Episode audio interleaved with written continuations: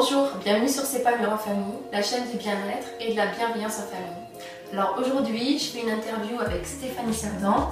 Donc tu es animatrice d'atelier Famille Maslich. D'ailleurs, on se connaît parce qu'il y a quelques années, j'ai suivi un atelier avec toi. Et tu es facilitatrice parentale et tu as été formée par Isabelle Filiosa. Oui, tout à fait. et euh, bah, j'avais envie de, de, faire une interview avec toi aujourd'hui pour présenter un peu ce que c'est les ateliers Faber et Maslich, en quoi ça consiste, qu'est-ce qui s'y fait, faire une petite présentation. Alors, ce sont des ateliers qui s'adressent aux parents et uniquement aux parents et ça concerne la communication entre les parents et les enfants. D'accord. Mais aussi avec, euh, pas forcément les parents, ça peut être pour tout adulte avec les enfants. Des grands-parents ou des assistantes maternelles par exemple Par exemple, ou des professionnels aussi. Ah oui. Tout à fait. Et puis, ce qui est intéressant dans nos ateliers, c'est que souvent, à un moment, il y a un adulte qui va dire Ah, mais j'ai aussi testé euh, ça sur mon conjoint ou euh, avec mon patron, et ça marche aussi. D'accord. Après, ce sont des ateliers vraiment qui vont euh, pointer du doigt vraiment des situations spécifiques avec les enfants. D'accord. des situations que tout parent est amené à vivre quotidiennement avec les enfants. Et du coup, ces ateliers sont très précis, donc répondent vraiment à des situations très concrètes dans le quotidien. Donc c'est des on apprend des techniques de communication euh, autour de supports de situations avec des enfants pour savoir comment, qu'est-ce qu'on peut utiliser dans telle ou telle situation. C'est ça. Donc il y a des thèmes euh, spécifiques. Oui. Il y a six thèmes dans le. Il y a deux ateliers en fait. Hein. Oui. Il y a un atelier euh, qui s'appelle Écouter pour que les enfants parlent, parler pour que les enfants écoutent. Oui. Et le deuxième atelier, c'est rivalité et jalousie entre frères et sœurs. Ah voilà. Donc le, deuxième atelier parle plus en effet de, la fratrie. Eh oui. oui, ça parle aussi ça. Mm. et donc dans chaque, euh, dans chaque euh, atelier, dans chaque formation, en fait, on va avoir des points spécifiques. Mm. Euh, comme par exemple comment faire pour que les enfants coopèrent à la maison, comment développer l'autonomie de nos enfants, comment les complimenter, comment aussi, euh, la première chose, c'est comment euh, accueillir leurs émotions, ah quelles qu'elles soient. Aussi bien les émotions qu'on trouve pénibles que des émotions qui le sont moins, mais qu'on n'a pas forcément l'habitude d'accueillir, qu'on ne sait pas forcément accueillir. Et puis pourquoi accueillir les émotions de nos enfants aussi? Ah C'est pas. Voilà, ça peut paraître un peu bizarre. Ah donc euh, voilà, on a des thèmes comme ça précis. D'accord. Et on a vraiment des outils très concrets pour répondre à ça. Oui, c'est ça qui est intéressant. C'est qu'en dehors de. Ça, vient un peu en complément par rapport à des informations qu'on aurait pu lire sur euh, l'éducation bienveillante, qu'est-ce qu'on peut mettre en place avec ses enfants. Parfois, ça manque d'outils concrets. Là, c'est vraiment la, la concrétisation de comment on peut faire pour que finalement les intentions qu'on veut mettre dans l'éducation, que ce soit reçu par nos enfants et, vécu de cette façon-là. C'est ça. C'est que souvent les parents lisent beaucoup de, livres. Oui. Des fois pas du tout, mais bon. Il y a des parents qui lisent beaucoup de livres et qui se trouvent confrontés des fois aussi à des pensées différentes. Donc ils ne savent plus très bien comment faire. Et puis après, comment mettre en pratique. Eh C'est vrai que beaucoup de parents ont besoin de, de se raccrocher à quelque chose de pratique pour euh, déjà euh, se mettre euh, en marche, je veux dire, pour commencer quelque chose avec les enfants. Et hum, ça ne veut pas dire que c'est comme. Ce sont vraiment des outils. Donc après, à chaque parent de s'approprier l'outil comme il l'entend, de dire bah là, moi, non, ça ne me convient pas comme outil, je ne le prends pas. Donc ça, c'est vraiment très important. Oui, c'est pas un dogme, il faut faire comme ci ou comme ça. C'est chacun va piocher ce qui lui correspond, ce qui correspond à sa relation avec ses enfants. C'est ça. Vraiment, c'est vraiment important cette notion-là. Et euh, derrière ça, il y a toute une philosophie euh, bienveillante vis-à-vis des enfants et vis-à-vis des parents. C'est ce qui me plaît beaucoup dans cette méthode. C'est que non seulement euh, c'est bienveillant pour les enfants, mais c'est bienveillant pour nous, parents. et on l'oublie souvent. Et eh oui, ça, en fait. Ce que j'avais apprécié dans les ateliers, c'est qu'il y avait euh, à la fois travaillé toute ce qui est la partie écoute, accueil de l'émotion de l'enfant, enfin de qui il est en général, et, et, le respect. Et à la fois, il y avait des outils sur oui, mais comment on fait pour poser des limites? Parce que c'est parfois ou des fois où on se perd, finalement, on peut être beaucoup dans l'accueil, et puis un âge où il commence à falloir, où il y a des endroits où, où pour notre respect à nous, on a besoin de poser des limites Et parfois, du coup, on n'a pas forcément de cadre de référence parce que soit on, essaie d'aller dans des choses un peu autoritaires, ce qu'on a vu, et c'est pas ça qu'on veut faire, mm, mm, mm, soit on se retrouve à mince, il faudrait pas, on veut l'écouter. Et, en fait, en effet, c'est un juste dosage entre les deux. On apprend vraiment à être. Parce qu'il y a des parents qui euh, vont plutôt être vraiment à l'écoute de leurs enfants et en effet s'oublier eux-mêmes. Et puis parfois, on a l'inverse, des parents qui euh, savent en effet être assez autoritaires et à en oublier finalement peut-être aussi les besoins de l'enfant. Donc c'est vraiment conjuguer les besoins de l'enfant eh et, les siens, et comment on fait pour euh, s'entendre sur ces deux choses-là. Eh comment on fait pour euh, non pas s'affronter, eh comme souvent ça peut arriver. Oui, souvent oscille entre les deux. Euh, c'est ça. ou nous, s'oublier en tant que parents, ou oublier les enfants en tant qu'enfants. et voilà, comment prendre en compte les besoins des uns et des autres et faire ensemble. Il me semble aussi que c'est un espace où on va. Parce que ce qui me venait, le mot qui me venait quand tu parlais de ça, c'est que ça fait travailler son assertivité.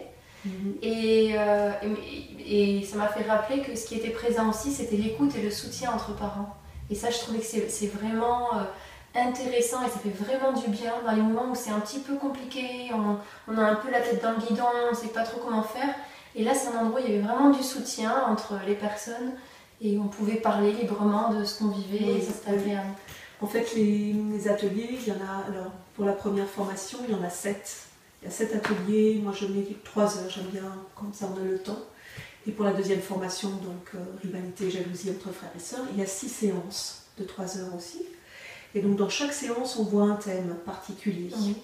Et généralement, la séance se présente ainsi. On commence par faire, euh, à voir un petit peu comment on a mis en pratique euh, la séance précédente dans nos familles, comment ça s'est passé, euh, ce qu'on a trouvé facile à faire, ce qui était plus difficile, ce qui nous a plu, ce qui nous a pas plu, etc. Donc échanger. Et donc en effet, là, c'est vraiment l'occasion euh, entre les parents de, de voir que bah, les autres, c'est un peu comme chez soi. Donc ça, c'est ça c'est bah, rassurant souvent. Hein, parce qu'on a besoin d'être rassuré en tant que parent que ce qu'on fait, bon, bah, ouf, ça se passe aussi chez les autres parce que, bah, parce que des fois c'est difficile, quoi. Hein, ça peut être dur. Et puis ce soutien, ça aide aussi à mettre en place les choses. Comme c'est un, soutien sur plus de temps, c'est pas juste comme une, un livre, on a lu un livre, on le met de côté et on oublie un peu dans le quotidien. Mm. Mm. Il y a un vrai suivi, donc ça fait qu'on pendant ce temps-là, voilà, on, a vraiment envie de mettre en place les choses. On, sait qu'on va en rendre compte après. Oui, parce qu'on peut lire en effet le livre, euh, et puis, c'est difficile de se mettre en route. Donc le fait qu'on ait un atelier de façon régulière, euh, bah, du coup, ça nous oblige euh, à passer à l'action plus facilement. On peut toujours aussi appeler les autres parents ou m'appeler moi pour dire ah là ça va pas ou comment je fais, etc. Donc en fait, après en effet, il y a tout ça peut être tout un réseau. Donc ça c'est intéressant. Et voilà, c'est un soutien, c'est un réel soutien et de voir aussi que peut-être qu'il y a des techniques qui nous parlent plus à nous et à d'autres, ah bah moi ça n'a pas marché, ah mais chez un tel si ça a marché. Hein. Et inversement, euh, peut-être bah, chez moi il y a des choses qui sont très faciles à mettre en pratique et chez d'autres pas du tout. Donc euh, voilà, c'est aussi intéressant de voir ces, différentes euh, manières de faire, de fonctionner. Mm. Euh, est-ce que tu peux nous en dire un peu plus sur euh, les ateliers, sur euh, la rivalité et jalousie entre frères et sœurs? Dire un peu ce qui est vu En fait, on va reprendre à peu près les mêmes thèmes que le, dans, la première, dans la première formation. Oui. Ce qui n'est pas gênant du tout parce que du coup, on l'applique vraiment dans la fratrie, dans les relations frères-sœurs. Et donc, on voit vraiment encore comment écouter chacun de nos enfants. Et oui. Euh, quand ils arrivent tous les deux, là, qu'ils se sont disputés, que du coup euh, on va les séparer et qu'on va écouter l'un et l'autre, comment faire déjà. Ensuite, euh, on voit vraiment de manière spécifique comment gérer les disputes, les bagarres, les conflits. ensuite, comment savoir voir comment, comment les complimenter chacun.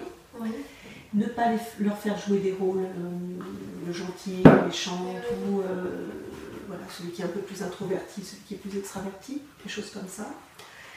Et voilà à peu près. Euh, ouais. Mais c'est quelque chose, je me rappelle, que tu avais abordé aussi dans l'atelier précédent.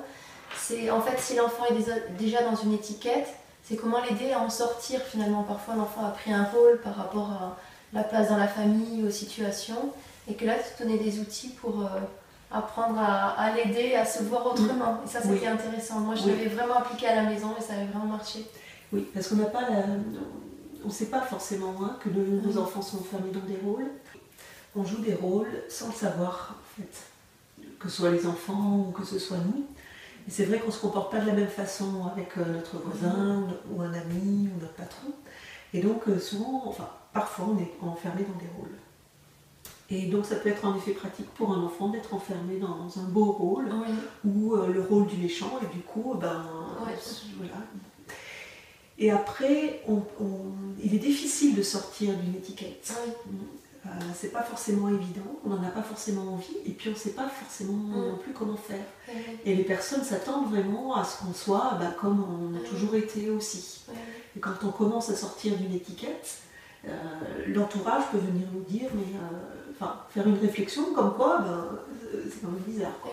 Tout s'est invité aussi à changer son regard. C'est vrai que dans des situations où c'est un peu compliqué, là je me rappelle pas la situation précise avec mon fils, mais je me rappelle à un moment, euh, c'était compliqué avec euh, des choses dans, son attitude, dans le quotidien. Et finalement, ben, on s'aperçoit que si nous, on s'attend à ce qu'il se passe quelque chose comme ça, finalement, en effet miroir, l'enfant le fait. Et moi, j'avais trouvé que simplement en changeant mon regard dessus, en faisant attention à toutes les choses positives, mais que finalement, je renvoyais autre chose et que ça changeait son comportement. Oui. J'avais trouvé ça fort. Oui, tout à fait. Et ça peut aussi se faire sur des, étiquettes ou d'enfançage, d'enfant sérieux, où on va pouvoir lui permettre de là, ben, se permettre de jouer, se permettre de rire, ou de faire d'autres choses.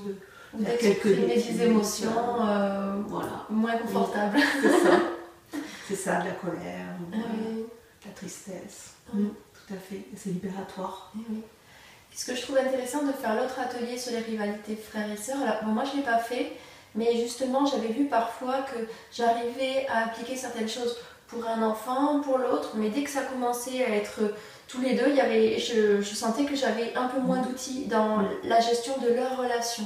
Du coup, dans les ateliers, tu, aides à, mettre en application dans ces genres de situations Oui, on a des jeux de rôle. Euh, ah en fait, donc on commence par, euh, comme je disais tout à l'heure, euh, par s'exprimer un petit peu sur ce qu'on a fait dans la semaine, dans les 15 jours qui ont suivi, ou même des fois dans le mois.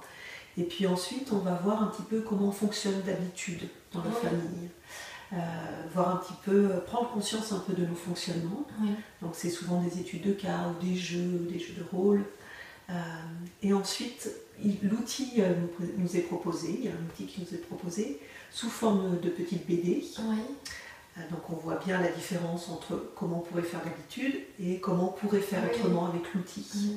Et ensuite, on s'exerce à mettre en place l'outil, souvent par des jeux de rôle. Entre parents. Entre parents.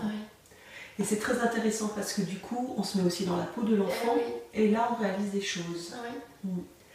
Euh, beaucoup de participants euh, voilà, apprécient ça, de pouvoir se mettre dans la peau de eh l'enfant et dire Ah, ben oui, voilà, il vit ça, mon enfant. Eh voilà.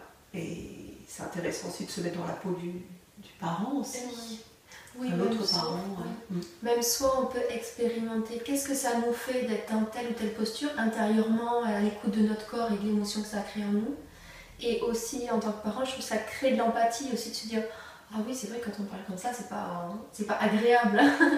Et on voit à l'intérieur de nous ça fait oh non j'ai pas envie de répondre j'ai pas envie de oui et inversement aussi, les parents qui euh, ont l'habitude d'essayer de, faire vraiment tout de façon très très bienveillante et qui ont du mal à, sentir leurs propres besoins, parfois aussi de sentir un ancrage, de sentir quelque chose de plus affirmé, euh, de, revenir sur soi et sur ses propres besoins, bah, ça leur fait du bien aussi. Quand ils voient certains parents plus, euh, qui paraissent plus virulents, eh mais bienveillants. Et eh oui. Oui, c'est ça. En fait, ce n'est pas une question de. C'est une question de forme. Oui. Vraiment.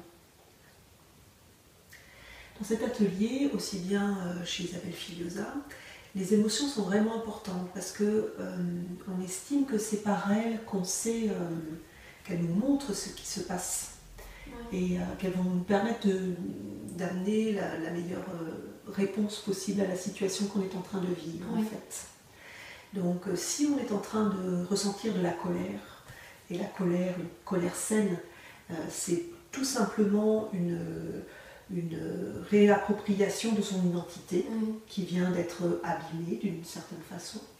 Et c'est juste en train de dire, mais là, ça va pas pour moi, stop. Oui, qu'on doit aussi écouter nos propres émotions parce que les émotions viennent nous amener un message. Et donc, ça, si on se coupe de ce message-là, on se coupe de nous-mêmes finalement. Oui. Eh et malheureusement, la majorité d'entre nous n'ont pas l'habitude d'écouter les Eh émotions. on ne nous a pas appris ça, on nous a bien appris de, à bien les couper justement. Donc, Et justement, je trouve l'impact, je disais, où est l'importance d'écouter les émotions C'est que si on n'écoute pas une fois, deux fois, trois fois, on ne se rend même pas compte vu qu'on le met de côté. Et, et puis il y a un jour paf, ça explose, on ne sait pas pourquoi. en fait, c'est parce que ça s'est accumulé avant qu'on s'en soit aperçu. C'est ça. Donc on va crier sur nos enfants. Oui. Parce qu'on ne peut pas crier sur notre patron, par exemple, ou même sur notre conjoint, par exemple. Et oui. Mm. Mais même avec l'enfant lui-même. Je sais que moi, quand, quand Meia était petite, bah justement, j'essayais beaucoup d'être dans l'écoute, dans le respect. Et puis, mais je me rendais même pas compte qu'il y a plein d'endroits où, où je m'écoutais pas du Mm. tout dans mes besoins. Mm. Et des fois, je me mettais en colère contre elle et je m'en voulais énormément. Mais ça m'a mis un moment avant de comprendre qu'en fait, c'est que je n'écoutais pas mes propres besoins. Oui. On n'a pas l'habitude d'écouter ses propres besoins. Mm. Déjà, et des fois, on ne sait même pas. euh, si on essaye de les écouter, on ne les entend pas parce qu'on ne les- on ne les connaît pas. On ne sait pas. Donc il y a tout un réapprentissage de ça, ou un apprentissage Oui. de quoi j'ai réellement besoin. Et ensuite, comment je, je, je réponds à ces besoins? Eh oui. C'est des vraies questions parce qu'on a des petits-enfants, par exemple, hein, des enfants en bas âge. Et ben, généralement, on va manquer de sommeil. Ça, c'est la base. hein. Et voilà. Et comment je mets en place quelque chose pour pouvoir vraiment dormir plus Et Quand répondre j'ai déjà à deux- ses besoins physiologiques. Tout à fait. Mm. Alors que je suis jeune parent et que j'ai deux enfants en bas âge, par exemple. Oui. Donc, euh, oui, ça demande une, des fois une réorganisation ou vraiment Oui. euh, une autre façon de, de voir les choses. Donc, au-delà des outils de communication que tu apportes, en fait, c'est vraiment un moment où le parent il va pouvoir être à l'écoute de soi, prendre soin de soi et être soutenu dans sa démarche. C'est ça. Oui. Mm. Et puis prendre soin de son enfant comme il a envie Eh de oui, oui, prendre soin. Et de parfois de réaliser que son enfant a des besoins et que derrière un caprice ou que derrière une colère, lui aussi, il y a, c'est- il y a autre chose Eh que ce Mm. qu'il voit là. eh oui. Oui, d'apprendre à les voir aussi euh, derrière l'expression immédiate. Enfin, ça, c'est aussi quelque chose dont parlait Isabelle Filiosa. mais Mm. C'est vrai que ça. Euh, je crois que c'est l'exemple du, du biscuit cassé, un truc comme ça où l'enfant se met à s'énerver, mais en fait c'est, c'est le prétexte où on peut le sortir à cet endroit-là et qu'il y avait d'autres choses avant qui, Oui. qui n'avaient pas été entendues. Parfois, on ne sait pas. On ne sait pas pourquoi l'enfant se roule par terre, on ne sait pas pourquoi il fait une crise ou pourquoi euh, d'un seul coup il s'amuse plus et qu'il est un peu introverti. Et peut-être peu importe finalement le pourquoi. Et peut-être juste être à l'écoute de là, ah, il y a quelque chose qui ne va pas. Et donc être à l'écoute de l'émotion, juste ça, accueillir que, bon, bah oui, j'ai l'impression que ça ne va pas. Et peut-être que c'est ça qui est magique dans, dans ces outils. C'est juste être à l'écoute, à l'ouverture de, oh, de l'émotion. Et l'enfant va trouver le fait d'être entendu. Oui, L'enfant va peut-être trouver tout seul sa solution. Et peut-être qu'on ne saura jamais ce qui s'est passé pour Oui. lui, et lui non plus d'ailleurs, et peu importe. Oui. Mais ça lui permet de, de trouver ses solutions, donc de développer aussi son autonomie, de voir qu'il a lui-même euh, les ressources pour y répondre, et peut-être mieux que tout autre d'ailleurs, Oui, peut-être mieux que nous, même parents. Oui, donc ça, ça aide finalement chacun, euh, parent et enfant, à développer son estime de soi. Oui. En créant une ouverture et une écoute qui va faire que chacun va avancer sur euh, son propre chemin. Oui. Ouais. Et l'estime de soi, c'est vraiment pouvoir estimer, donc donner une valeur Ouais. à ce que je suis en train de faire là maintenant, ou euh, ce que je suis en train de euh, d'être, ou voilà. Oui. sur des qualités, des défauts ou des actions. C'est donner de la valeur à qui on est. Oui, c'est ça. Eh oui. Mais euh, euh, l'estimer à sa juste valeur. Eh oui. Ni trop pas assez, ni trop Eh oui. non plus. Ah oui. Souvent, en tant que parent, euh, quand on est en difficulté, on est plutôt là. Et ça peut être bien aussi les endroits où on peut parler et finalement, on se rend compte. Je trouve que c'est aussi des endroits où on peut aussi dire les choses qu'on a bien réussi. Et je trouve que ça aide aussi à voir, ah en fait, même quand on voit les vidéos, dire ah oui, il y a quand même des choses que j'ai intégrées. Mm. Et Mm. en fait, quand on est en, en difficulté, souvent c'est un peu tout le monde qui a perdu l'estime de soi. Euh, L'enfant, le parent, parce que ça, ça atteint tout le monde. Oui. Et il y a beaucoup de parents qui pensent être de mauvais parents, Oui, parce qu'il y a quand même le syndrome du parent parfait, oui, malheureusement. Et en fait, euh, souvent, ça va bien, mais c'est difficile, quoi, des fois, d'être parent. ouais. Sûr. Est-ce que tu penses qu'il y a quelque chose d'important sur les ateliers qu'on n'a pas dit, qu'on a oublié de dire? Euh, C'est des ateliers vraiment pour euh, déjà se poser en tant que parent, Oui, comme tu l'as dit. On vient déjà, en effet, euh, on est entre parents. Des parents qui peuvent être différents, et c'est ça qui, est- qui peut être aussi intéressant, Mhm. ou des parents dans lesquels on se retrouve, et c'est aussi intéressant. Oui, Euh, on vient se poser déjà, prendre un temps pour soi. Et ensuite, à partir de là, on va prendre du recul par rapport à sa pratique de parent, et puis intégrer des choses qui euh, euh, qui ne sont pas forcément évidentes. C'est vraiment toute une, une sorte d'éducation en fait, hein, de, de quels sont les besoins de mes enfants, quels sont mes besoins, et comment on fonctionne avec ça en fait. Les outils concrets sont là pour nous aider. Euh, mais après, il s'agit d'intégrer tout ça. Oui, il me semble que c'est quand même amener plus de conscience dans sa parentalité. Oui, ça peut être Ouais, ça. oui. Enfin, dans le conscient, Oui. au sens euh, écoute et euh, oui, d'être présent à ce qui se passe pour nous, pour nos enfants. Oui. Ouais. Et parfois, ça peut être assez magique. Ouais. Parce que ce sont des outils euh, qu'on n'a pas forcément l'habitude et qui peuvent paraître euh, euh, ouvrir des portes importantes. Et des fois, les parents, ça, ça- ça fait comme quelque chose de miraculeux. Oui. Et les enfants vont en témoigner vraiment très positivement à leurs parents à ce Ah, moment-là. oui. Les enfants sentent très bien qu'il y a quelque chose de nouveau à la maison et, et que les parents essayent de faire des efforts, font beaucoup d'efforts pour eux. Et ils en sont souvent très reconnaissants à leurs parents. On a des, des cadeaux comme ça, très chouettes. Ouais. Ben, Je te remercie d'avoir pris ce temps pour présenter euh, les ateliers. Merci à toi. Merci beaucoup. やった。